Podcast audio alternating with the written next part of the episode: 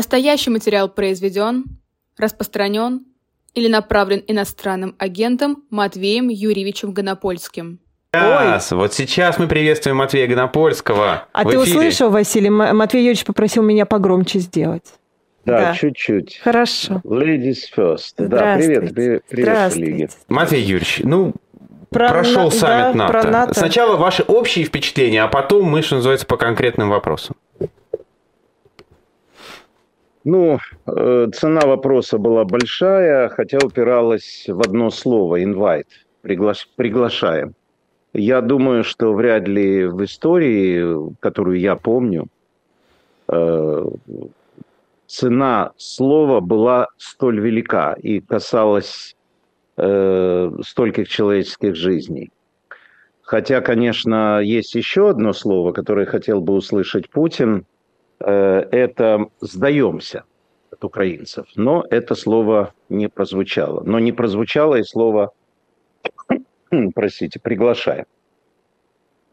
Э, Я вам хочу сказать, что, конечно, настроение украинского общества, украинских элит все время качалось э, от э, слова «зрада» со стороны Запада до э, «ну ладно, ну хоть это». Но потом, когда посчитали, что такое хоть это, оказалось, что хоть это довольно состоятельно. И самое главное, это двусторонние договоры, например, Соединенными Штатами на 10 лет э, о помощи.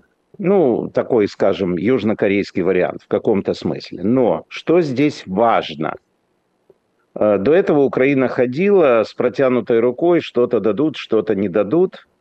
А что касается Соединенных Штатов Америки, вот я вчера занимался этим вопросом. Самый главный вопрос был, а если придет товарищ Трамп, что будем делать? Выяснилось, что вот эти двусторонние договоры, которые заключаются с разными странами, как у Израиля, ну, самый лучший пример Израиль с американским правительством, они никакого не имеют отношения к смене власти. Поэтому придет Трамп, придет какой-то другой американский Путин, э, это придется выполнять, нравится или не нравится. Это соглашение, его невозможно отменить волей президента. Для этого должна быть такая процедура, где-то сравнимая с импичментом. Э, Поэтому, в общем, все закончилось То есть позитивно. это прописано, Матвей Юрьевич, прям ну, как это законодательно? Да, это, это договор, межгосударственный договор. Это межгосударственный договор. Это не просто э, добрая воля Трампа или Шольца, потому что до этого они оказывали просто, ну, понимаете, да, так сказать, мы осознавая, ну и так далее, и так далее. Э, Поэтому э, товарищ Путин должен подумать о будущем своей страны. Это я уже говорю серьезно, это не слова потому что до 30-го, э, подождите, 30-го или 34-го года, я не помню, будут заключаться эти 10-летние договора. Хватит ли силу Владимира Владимировича, э, значит, э, вот вести войну дальше? Э, вопрос большой. Э, хв- э, понравится ли народу, который получает пенсии, э, значит, э, там 6 тысяч, э, там 12 тысяч и так далее, э, понимая, что все деньги идут на войну, так сказать, и так далее. В общем, это уже задача Путина. Э, Пока что он ведет себя как э, невменяйка, но это к лучшему. Э, Еще, если говорить о э, саммите, ну, скажем так, э, жизнь продолжается. Отошли от этой неудачи. Единственное, э, что-то кому-то не понравилось. Ну, например, э, э, например, Олису, э, Олису, да, я не перепутал, Мгм. э, Олису не понравились э, слова э, Зеленского. Э, Даже ходят слухи, что они там хотели снять украинский вопрос, потому что они сочли его поведение наглым. Ну, тут можно сказать Недостаточно так, что- благодарным. Нет, я употребляю более точное слово, которое они говорили там. Окей. Okay. Недостаточно благодарным э, – это фейк. По той причине, что мы тут все расшаркиваемся перед ними из-за дела, потому что мы понимаем, что если бы они не дали нам оружие, это был бы уже Киевский федеральный округ. А, тут другое дело. Э, Олес сорвался. Это он сорвался. Потому что вот в этой, в этой знаменитой его вот этой писанине, которую он сделал, он написал фразу, которой подставился. Он сказал, я вам почти цитирую дословно, «Я ехал 11 часов в поезде, ты меня прости, Байден ехал 11 часов в поезде, даже медленнее, потому что там такая охрана, там три поезда ехало впереди, три поезда сзади. И самолеты летели, и черти что там было. И как-то ничего. А потом пришел, а они положили на стол бумагу и говорят, вот это вам надо. А я им сказал, я вам не Амазон. Охренел, что ли? Тут кровью расплачиваются. Я вам не Амазон. Что там, чаю тебе не дали или что? И есть такой э, Мирослав Гай. Вы его не очень знаете или вообще не знаете. Это такой, э, ну, так сказать, э, военный-военный, но он не военный, он связан с, э, там, с Азовом, вот с такими вот э, структурами. Очень умный, высокообразованный человек, он всегда ходит в такой, ну, не военной форме, а вот, знаете, в такой хаки – и он вчера написал потрясающий ответ. Хотя все уже улеглось с дипломатической точки зрения. Зеленский сказал, Уоллес сказал. Он написал такие простые слова. Он говорит, а никто не забыл, что Британия, когда Украина отдала свое ядерное оружие, подписалась, что она есть гарант – безопасности Украины. Ну и где это? Я не буду дальше цитировать, но все в таком духе. Все в то... Понимаешь, в чем дело? Они подписали Будапештский меморандум, и на этом решили, что ролик закончена. И теперь они все изображают, это реально все подписанты, они как бы сказали друг другу и украинцам, давайте все начнем с чистого листа. Бляха-муха, это как понять с чистого листа? Каждый день мартиролог, каждый день убитых украинских солдат, убитых цивильных, убитых детей. А они проехали 11 часов в поезде, а у нас самолеты не летают, потому что русские их могут сбить. Полетел бы на самолете, за два часа бы долетел. В общем, короче говоря, все пообижались друг на друга – все перестали обижаться друг на друга и поняли, что, э, в общем, ситуация нормальная. Украина воюет и ее людей убивают, она воюет за всех. Запад наконец понял, ну, как кажется, э, что эта война и их тоже – а что касательно Олиса, я хочу сказать, что это замечательнейший человек, колоссальный сторонник Украины, э, и именно за то, что он кричал «быстрее, быстрее дайте оружие», Байден оказался против того, чтобы он стал следующим генсеком НАТО. Он сказал «уж слишком, Байден». Но и Байдену спасибо, и за кефир отдельное спасибо, и за все спасибо. Вот я думаю, что я ответил, наверное, Максим, на все э, вопросы. Матвей Юрьевич, а вот вы сказали, что Запад наконец понял, что это их война, а вы не думаете, что это возмущение как раз от того, что они прекрасно хорошо понимают, что это как раз их война? Что это возмущение, возмущение от усталости? Кого? Да мне наплевать. Я вчера прекрасно было, понимаю, что Украине на это наплевать вчера совершенно. было заявление Залужного. А, это было связано с тем, что нам дают наконец-то ракеты э, типа Атакамс, которые должны бить далеко, и другие ракеты. Но нас предупреждают, что мы, мы не били по российской территории. По поводу чего Залужный в интервью, по-моему, Вашингтон-Пост вчера сказал, это кто мне будет указывать в моей войне, по кому мне стрелять? Моя задача как главнокомандующего – спасти жизни украинских солдат и освободить территорию. Поэтому я буду стрелять туда, куда я считаю нужным. В общем, короче, я бы так сказал. А, конечно, Зеленскому нужно... Там, понимаете, вот если уже замыкать, э, заканчивать эту, э, эту тему, э, как вчера сказал один обозреватель, который был у меня в гостях, он сказал, там вопрос не в том, что сказал Зеленский, а как сказал. А, а этот гость был бывший посол. Он сказал, просто есть определенный дипломатический этикет, когда говорится полунамеком, но все понимают. В дипломатии, ну, редко вот так прямо рубят, понимаешь? Рубят, редко. Поэтому он сказал, но учитывая эмоциональную ситуацию, учитывая разогретость общества, я думаю, что, ну, там Зеленский сделает э, определенные выборы, э, э, определенные выводы. То же касается Запада, то я хочу вам сказать, что, э, ну, скажем так, Украина в ярости.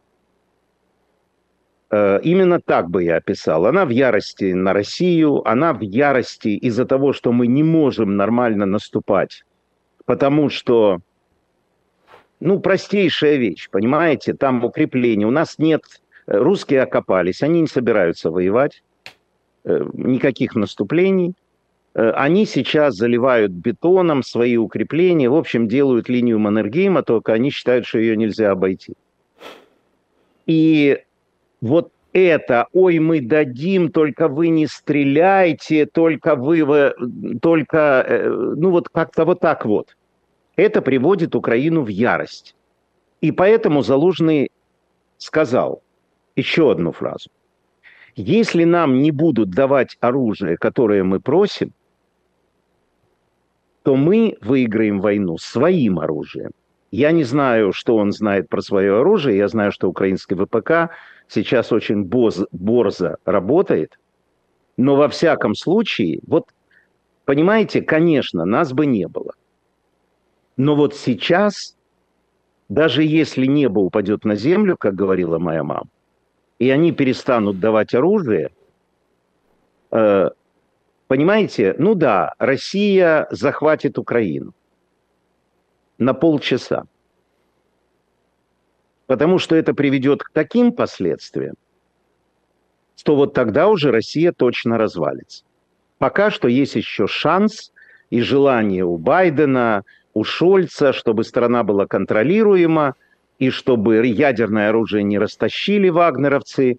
И поэтому как-то вот так вот, вот боятся Э, боятся не ядерного оружия Путина. Ему Си Цзипин все объяснил. Боятся развала России. Ну, бойтесь, бойтесь ценой украинских жизней. Запад бойтесь. боится развала России.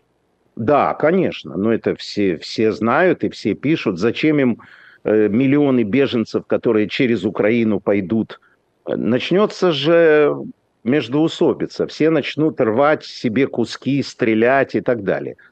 Э, это же сейчас Россия держится только на деньгах Кремля. Но вы понимаете, если 3 миллиарда или там от 3 до 5 миллиардов в год долларей э, перестанут давать Чечне. Ну вот не будет завтра денег. Что скажет э, верный путинец Рамзан Кадыров? Что скажет Татарстан? То, ну все. Якутия, которая сидит на алмазах, в хибарах, которые построены при Екатерине II, что они все скажут? Понимаете? И начнется дележ, начнет, кровь начнется. Да, это будет кровь. То есть э, у Украины позиция очень правильная. Чума на ваши, о, на оба, ваши оба дома. Угу. А Запад, он боится, у него вот есть такое, ну такое вот абстрактное желание стабильности. И они вот живут вот этим выбором – Э, вот если мы это дадим, и, например, стрельнем по Красной площади, развалится, будет деста? Конечно же, после Пригожина с его походом, после генерала Петрова, который, так сказать, э, пусть и уволенный, но... Попова, да. А? Попова. Попова. Да, простите. Да, простите. Понимаете, становится понятно, что военные э, не оппозиция, а именно военные являются собой поднимающую голову, головы угрозу для Путина. Я не знаю уже, что там этот невменяйка будет делать, потому что он опять собирает людей и говорит, э, что необходимо... Э, Вы о ком сейчас? О Пригожине или о Путине? Невменяйка? Нет, э, невменяйка – это Путин, потому что Пригожин – это не... Пригожин, у него клепки на своем месте, понимаете? Ну, вот так бы я вам сказал. Я думаю, что, да, во всяком случае, мне особо добавить к этой теме нечего. Матвей Юрьевич, а если посмотреть, что еще пишут, в том числе украинские спикеры на эту тему, вот Алексей Арестович, например, э, высказался по поводу э, соотношения экономики и эмоций, да, что пора экономику э, вместо эмоций предлагать Западу. Что вы думаете об этом? Я не понял вопроса. Ну, вот дело в том, что то, о чем спрашивала Ира, относится к сфере в том числе эмоциональных заявлений Зеленского, да, и эмоциональных заявлений представителей Украины.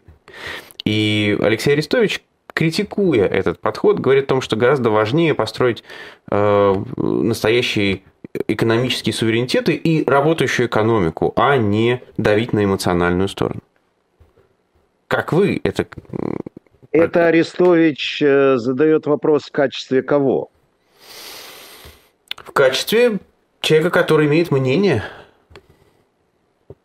А другие мнения, кроме Арестовича, существуют? Вот я и хочу Конечно. вас спросить. Как вы относитесь к такому подходу? Вы скорее согласны или считаете иначе? Я считаю, что э, когда закончится война, можно будет заниматься суверенной экономикой, которая необходима. Сейчас вот вчера у меня был экономический обозреватель. Вот сценарий моей вчерашней передачи. И вчера у меня был доктор экономических наук Андрей Длигач. И я ему задал этот вопрос, традиционный, у нас с ним uh-huh. игра такая. Что у нас с экономикой? С экономикой плохо, потому что война. Потому что 50% тех, которые уехали – они собираются остаться за границей. Был опрос. Так что у тебя в Германии будет достаточное количество украиноязычных людей. С экономикой еще плохо, потому что очень тяжело идут реформы, и это уже дело Офиса президента и Верховной Рады, с либерализацией экономики. Понятно, да? Поэтому, на мой взгляд, э, пока не закончится война, мы будем жить на дотациях Запада, 5,5 миллиарда долларов в месяц, которые поддерживают украинский бюджет. А эти реформы идут плохо сейчас, потому что война, или они шли плохо и до? Нет, но они шли, как идут в любой стране. Вот, например, в России. Они шли определенным образом. Ковальчуки богатели, люди получали 7 тысяч пенсию. А сейчас Путин говорит, что надо интенсифицировать экономику. Ну, война все-таки, она же влияет. Видели вы фотографию Пригожина в палатке, на кровати, в трусиках и с поднятой рукой? Что, теперь еще и это, Пригожина в трусиках комментировать? Какое у него будущее, на ваш взгляд? У него будущее в полном порядке. Другое дело, что исполнилось 9 лет фейку про распятого мальчика в трусиках большая ложь. А что касается Пригожина, то я хотел бы, чтобы мы с тобой жили в его апартаментах в любой стране, в которой у него эти апартаменты есть. Он вышел этой истории только с плюсом. О, вы считаете, что он победил? Потому что большая часть людей говорит, что вот он потерял и так далее. Не, а что он потерял, собственно? Ну, часть Назови. его империи, там, медиа-империю у него в отобрали. В каком смысле? Ну, отобрали, начали Что? отбирать у него медиаресурсы, его фабрики, тролли и так далее, он всех разогнал. Собственно, все пока забрали, кроме денег на счету, видимо. Нет, нет, Хотя нет. Там, может, уже оставили и... школьное питание. Школьное питание оставили, а, забрали кормежку Минобороны. А, то есть поделили. Поделили, вот да. Окей. Кормежку Минобороны mm-hmm. отобрали, а Потому школьное я думала, что пока, по крайней мере, оставили. Короче говоря, чувак в полном шоколаде, прекрасно себя чувствует, и вот почему. У него отобрали ровно то, чем он не хотел заниматься. А самое главное, чем он не хотел заниматься, Война? Это войной в Украине. Его мечта сбылась. Тяжелой ценой, не ценой, тяжелыми походами, но ему все прощено, и они больше воевать в Украине не будут. А для него это самое важное, потому что он, как и Залужный, ценит своих людей. Правда, это все преступники и негодяи, которые должны быть во главе с ним зарытые в землю, но он ценит своих людей. Правда, вот тут, в каком же это городе? В Бахмуте. Э, в Бахмуте, под Бахмутом, нашли яму, в которой 68 человек захоронены. В том числе и брошенные вагнерцы. Просто в яме. Но и обычные солдаты. Так что мы своих не бросаем, своих закапываем. Он в полном порядке, в трусах или вообще без трусов. Мы ему можем только завидовать. Он посидит в трусах в палатке, после этого поедет в один из своих домов. Он не арестован, у него не арестованы паспорта, ему вернули золото, бриллианты, миллиарды и так далее. Поэтому давайте особо не беспокоиться за Пригожина. У него весь африканский континент в руках со всеми связями и так далее. Тут э, есть расследование, кто же его опубликовал? М-м, Империя Пригожин. Угу. Вот как он это все делал, да? Это один из потрясающих, как это говорят, ваши бы усилия, напомните мне там, куда? На благое дело. Короче говоря, да, в мирное русло, но не получается. Он такой, я бы вам сказал так, э, такой невероятно сохранившийся э, пацан из 90-х. Вот э, на него был похож Березовский, только Березовский был светский, а это такое быдлятин. Понимаете? Но... Второй день нас сравнивают, да, Березовского с, э, с Пригожиным? Ну как? Что, я неправильно сравнил? Не-не-не, просто, просто вчера... Удивительно, это совпало прям с тем, да. что говорил вчера Алексей Венедиктов. Он тоже То именно с Березовским сказал, сравнивал, да. да. Ну, Венедиктов... Я просто послушал, мне донесли, что он это конечно, говорил, и я конечно. просто тупо повторяю Не фразу. сомневаемся, Матвеевич, да. Да, привет ему передайте, Леша. Что дальше? Но, а, тем не менее, есть. вот эта встреча в Кремле, который сначала Кремль говорил, что мы не знаем, где он находится, а потом оказывается, что в этот самый день э, Пригожин встречали. Зачем Кремль, зачем Путин, в принципе, рассказывает о том, как он встречался с Пригожиным?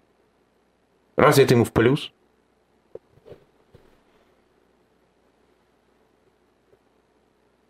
Путин оправдывается. Встретились два ресурсных человека, чтобы объяснить гражданам, что не было закулисья – и что они ценят ресурс друг друга. Мы же с вами, наверное, не помним за всю нашу историю, что 35 человек при, приходили э, в Кремль, и Путин с ними разговаривал, э, и они не сидели две недели, сдавая кал. Mm. А тут это произошло. Значит, чтобы не было разговоров о том, что была какая-то закулисная договоренность, Путин делает трюк – Значит, первое, ему надо говорить свободно. Для этого берется Колесников, и с Колесниковым происходит непартикулярный разговор. Причем э, я уверен, что разговор, ну, приблизительно так он и был. Вот и все. Пригожин понимает, что Путин, если захочет, может его полностью обнулить, поэтому он идет на эту, на эту стрелку. А Путин для него по нынешним временам, ну хотя бы для Африки, чтобы сохранить там все. Пригожин важен. Кроме того, важно понять в личном разговоре степень недовольства друг другом. Вот эта последняя фраза, которую сказал Пригожин, якобы, что ребята с этим не согласны, который процитировал Путин, который никого не цитирует. Обратите внимание, никогда.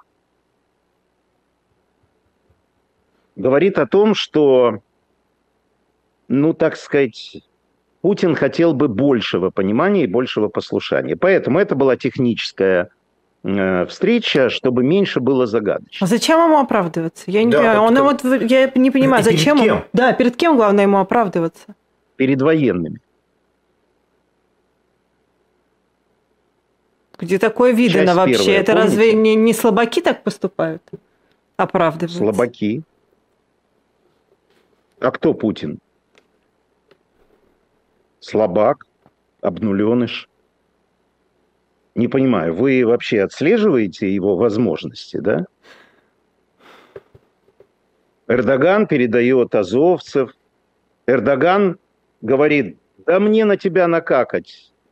Там, будешь ты в зерновой сделке или не будешь? И Россия, мы будем в зерновой сделке. А вчера заявляли, мы не будем в зерновой сделке. Знаете, почему? Он никто. Знаете, почему я удивляюсь? Не потому, что я считаю Путина каким-то великим, сильным. Если он слабак, почему от него не избавляются? Если он слабак, и все это Боже, видят. Ну я сто раз вам уже это говорил. Потому что знаменитая фраза Гонопольского, которая потому что э, Гонопольский слабо цитируем, я же не вхожу в эту когорту вот этих вот людей, которые цитируют.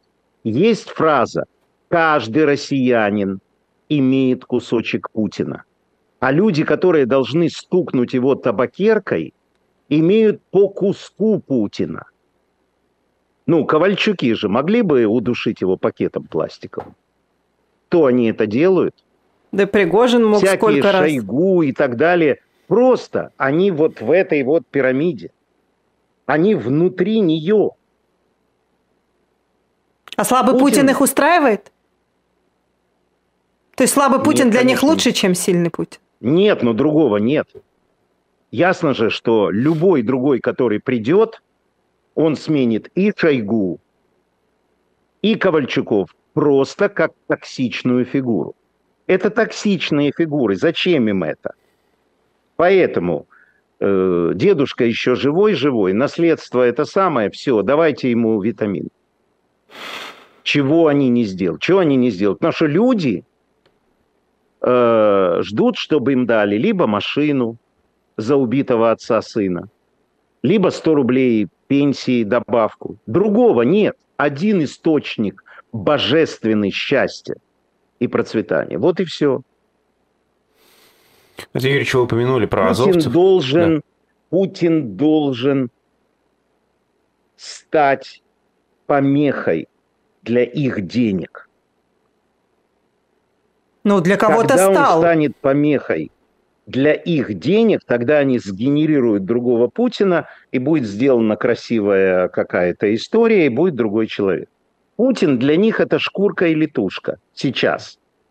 Просто он гарант, хотя уже слабый, потому что армия, так сказать, шатается. Он просто гарант бабла, который они распиливают. Вы упомянули азовцев. Их возвращение важный символ? И не один символ. Во-первых, вернулись люди, которых все время помнила и почитала Украина. Во-вторых, это обозначает, это символ того, что взаимоотношения Украины с Турцией не такие, как с Россией.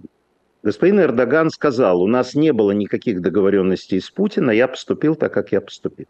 Это мое решение для укрепления добрососедских отношений. И это еще одно подтверждение, символ того, что Путин это пшик. Он даже обидеться не смог. Было сказано, вы знаете, мы за укрепление добрососедских отношений. Импотент.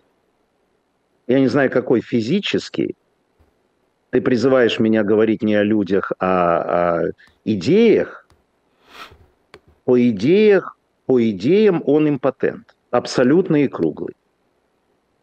Он, э, ну как тебе сказать, он голый король, но он еще не выходил на улицу, мальчик его не увидел.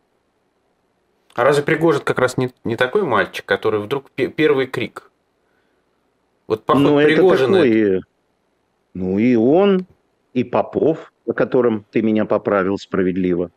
Это вот такие люди, которые говорят, что, понимаешь, появляется очень важная история. Путин как помеха. Вот это начало конца. Это, может, это не финал, это кода, она может очень долго длиться. Но все больше и больше мы видим, что Путин становится помехой во всех областях. Ну вот, например, я вам сейчас прочитаю. Ну, не вменяйка, но не до такой же степени. Значит, он собирает каких-то там чуваков и говорит, итак, основные заявления Путина. Нацпроект по беспилотникам должен быть утвержден до 1 сентября и учтен как приоритет в бюджете. Нацпроект по войне. То есть нацпроект – война. Мы будем воевать, пока вы все не сдохнете. Второе. Экономику, соцсферу, органы госвласти необходимо перевести на новые принципы работы, на новые большие данные. Этот, э, с позволения сказать, президент, он даже не понял, он не понимает, что он говорит. Имеется в виду data, но он не понимает, он говорит по-русски, большие данные. Некоторые страны пытались подсадить РФ на свои технологические платформы и стандарты – но у России должны быть полностью свои технологические и производственные цепочки. 2023 год. И ему вторит, тоже для меня обнулился абсолютно. Я вам сейчас прочитаю фразу. Внимание. Если бы СССР – победил в холодной войне, человечество уже высадилось бы на Марс. Это кто, простите? Подожди, давай сначала поговорим о том, что здесь написано. Итак, была холодная война, борьба идеологий, правильно? Да. Запад победил Россию. Советский, Советский Союз. Союз да. И Российская Федерация осталась идеологически вот такая, как была. Правильно? Ну, не совсем, ну, почти, даже поменялась. Да. Нет, ну, нет, еще раз, в принципе, она же не стала Западом, правильно? Да. Ну, так на мой вот вкус, скорее стала, чем нет говорит, на какое-то время, но окей. Теперь, оставшись сепаратно, Россия куда-то полетела, она высадилась на Марс. Лучше не высадилась. Нет, подожди, подожди, следи за логикой. Потом вам станет понятно, почему я вам это читаю. Значит, исходя из этого, логика, наверное, такая. Если бы Россия, э, Советский Союз победил в холодной войне, он захватил бы эти технологии, и Илон Маск сейчас бы в шарашке Понимаете? Да, да, конечно. Помогал То Роскосмосу, да. Человек, крепко выпив, забыв о том, что он популярный, забыв о том, что он пишет книги, забыл по всем, забыв, пишет вот эту херню. Теперь называю Кто имя. Это? Имя в студию. Известнейший суперписатель Сергей Лукьяненко. О, ну да, он действительно, да, это, Понятно. Это... Он Понятно. поехал Нет, довольно давно, понял. да. Ну, с другой стороны, он писатель-фантаст. Ему положено. Не будем говорить, да, таких вещах. Я не говорю, вот еще раз, перпендикулярно давай. Я не говорю про его идеологические установки. Нет, Я понятно, говорю Матвей о том. Нарушена что логика, он понятно. смешал идеологию Да. и технологию. Понимаешь? Просто вот если холодной войне, да, холодной войне. Теперь читаю еще одно сообщение, которое, надеюсь, закроет наш спор, если я его, ну не спор, если я его не стер.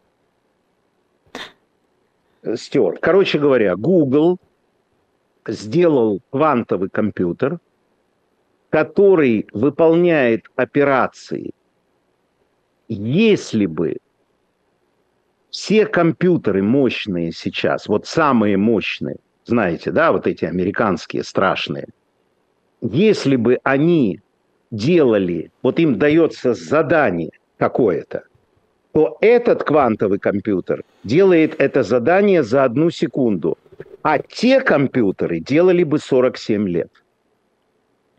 И вот это вот, вот это вот в Кремле, и вот это вот писательский талант, вот это вот летает в России, как черная вора. Мне кажется, у нас сейчас э, должна быть отбивка про э, что я должен подписать, Да, где, да, где, где- что я должен подписать. Было Да. такое время, когда попросили Помните Путина же, да, Матвей подпи- Юрьевич? подписаться в YouTube-канале, он говорит, где, что я должен подписать? Да. Дайте, что я должен подписать, да. Вот, мне кажется, это как раз резюмирует э, Матвей то, о Юрьевич, чем вы говорили. В некотором смысле тоже о высоком. Перевод э, руководителя Киево-Печерской лавры из домашнего ареста в СИЗО. И вообще вся история вокруг этого, как она развивается. Мы с вами как-то в самом начале об этом Не говорили. буду это комментировать, Почему? поясняю. Объясняю. Во-первых, у меня есть э, четкое правило. Э, Я не комментирую религиозные вопросы и не комментирую национальные вопросы. Это для меня табу в комментариях. Кроме того, я агностик, и я совершенно не интересуюсь э, э, судьбой э, УПЦ РП. То, то есть просто, ну, понимаешь, как бы у меня нет информации, да, то есть это вне сферы моих интересов. Мне, Как, э, откровенно говоря, меня просто поразило видео, если я правильно понимаю, даже из суда, где как раз он, э, ну, во-первых, показывает там что-то у него на ноге, а во-вторых, говорит, вы меня тут называете Паша Мерседес, а я давно не Мерседес, я на Тесле езжу. И, честно говоря, меня просто сам подход удивил, и то, что человек такой, как бы, живой, в конце концов, самоироничный, что ли? Я, просто для, для меня... Я не привык видеть такого э, руководителя церкви.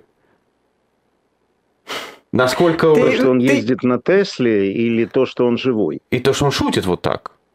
А ты знаешь руководителя Украинской Православной Церкви Эпифания? Нет. Кучу языков знает, молодой, красавец, борода вьется. Э, поговори с ним как Матвей Юрьевич, а я правильно понимаю, что, в принципе, это я, скорее политический вопрос, не церковный. Церковь в жизни украинцев играет гораздо большую роль, чем церковь в жизни россиян. Политическую роль, если Да. хотите. Да, но ответ будет парадоксальным. Потому что у россиян нет Бога, а у украинцев есть. Если бы у россиян был Бог, они бы не пошли войной на православную страну, в которую они ездили купаться в Днепре. Но они пошли. Бога нет. У украинцев есть, они никуда не идут. И тут разрешены все церкви. И Епифаний, он не ходит вокруг Брэдли и не машет кадилом и не освещает, э, не освещает Атакамс, танки Леопард. Русский бог – это большая проблема. А политическое влияние, оно чувствуется как-то? То есть, грубо говоря, если церковь высказывается, это отражается... Нет, церковь не высказывается. Нет, украинская церковь не высказывается. Она абсолютно деполитизирована реально. Она ничего, она, ну просто... Слушай, вы знаете, как в Польше, например, да, там церковь это прям политическая сила. Ну, там церковь политическая сила, потому что они католики. Католицизм ровно так и устроен. Папа римский – это посланник Бога на земле, это второй Бог. Ну и, соответственно, путинская пирамида. Поэтому они высказываются. Но Польша в этом смысле невероятная страна.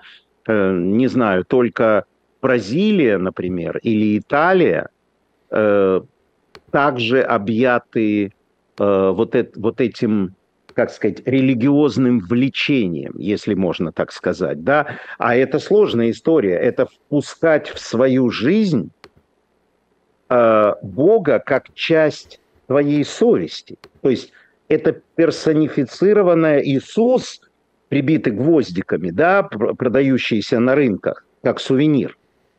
Для, для этих стран это вот хоп, и это реальный Иисус, который смотрит на твои действия. Понимаешь, это просто разные страны и так далее. Ты задал конкретный вопрос. Делают ли, э, вмешивается ли политически. Не, не Нет. то, что вмешивается, а, а просто влияет ли, да? Вмешивается Нет, тут не такое влияет, слово. Не влияет, не влияет.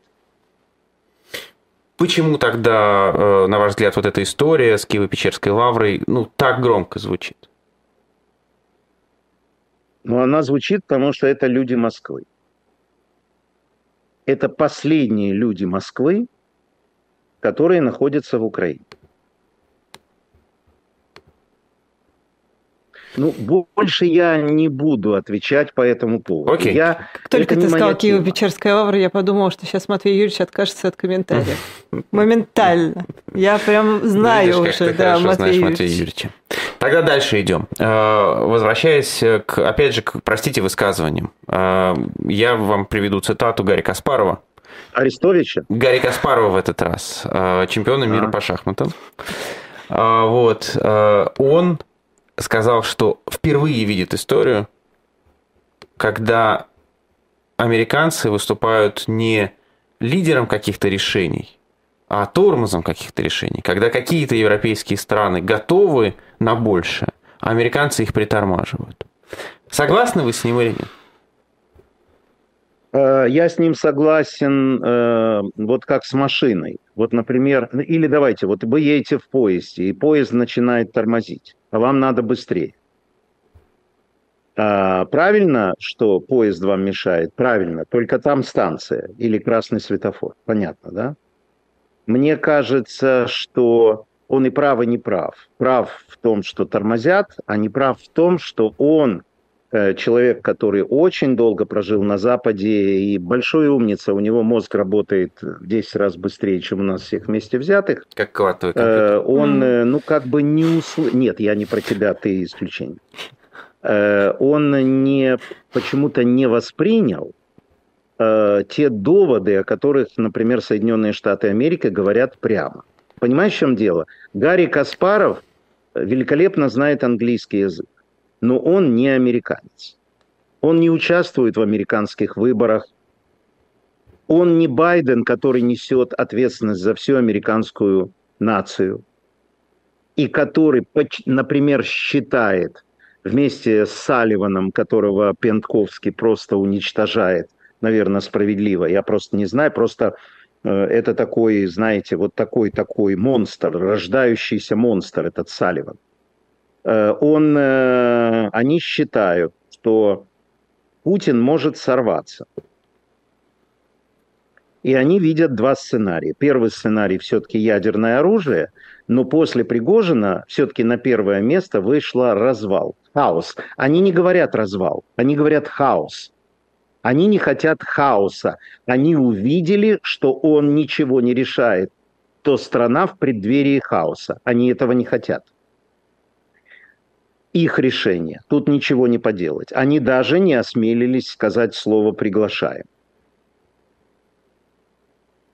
Ну, например, они боятся сценария, что всякие радикалы типа Гиркина, типа, соберут какое-то, значит, ополчение и реально убьют Путина. И страна станет еще более правой, еще более военизированной, э, чем э, была. Понимаете? То есть хунта, это уже будет хунта. Э, потому что Путин – это хунта политическая. А Гиркин и Пригожин – это будет хунта военная. Они этого боятся. Ну что с этим делать? Это они так думают. Понимаешь? Угу. Поэтому он прав и не прав. А еще а, одна тема. Э, есть э, заявление, оно опубликовано уже сегодня на нашем сайте, заявление членов Совета по внешней оборонной политике. И они обращают внимание, что в последнее время появились выступления и заявления, в том числе ряда членов этого самого Совета по внешней оборонной политике, а, в которых э, говорится о том, что надо быть готовым к применению ядерного оружия. И они, соответственно, требуют прекратить даже разговоры об этом. И среди подписавших есть, например, там Георгий Георгий Бофт, э, кого вы наверняка еще знаете, Игорь Юргенс, э, э, Гольц, Александр Гольц и так далее. То есть, в принципе, они говорят о том, что это уже серьезно. Этот шантаж надо прекращать. Матвей Юрьевич, Ай-яй-яй. как вы оцениваете, Ай-яй-яй. как вы Никак. оцениваете вероятность применения ядерного оружия? Или Нет, я... ядерного инцидента в связи с какой-нибудь Путина... атомной электростанцией? Да, поскольку Путина справедливо, я уже не помню кто, Э, не приписывая о себе, назвали сцикливый Гитлер, э, этот человек помнит, что у него есть родственники, и вот эти его фразы «мы будем в раю, а остальные» и так далее, это такое, ну, дешевенькое все. Э, в принципе, когда-то Пархоменко сказал правильную фразу. Его там, он вел свою вот суть событий, и он замечательно сказал. Вот тут мне пишут, что он, Путин никогда не сделает то-то, то-то. Он говорит, подождите, Путин, мы же все говорили, что Путин не нападет на Грузию, а напал. Путин не нападет на Украину, а напал. То есть, пункт первый, Путин может сделать все, что угодно. Но он все-таки пацан с улицы, поэтому он просчитывает. Ему как-то стрёмно остаться одному. Кроме того, его страна и он сам будут уничтожены.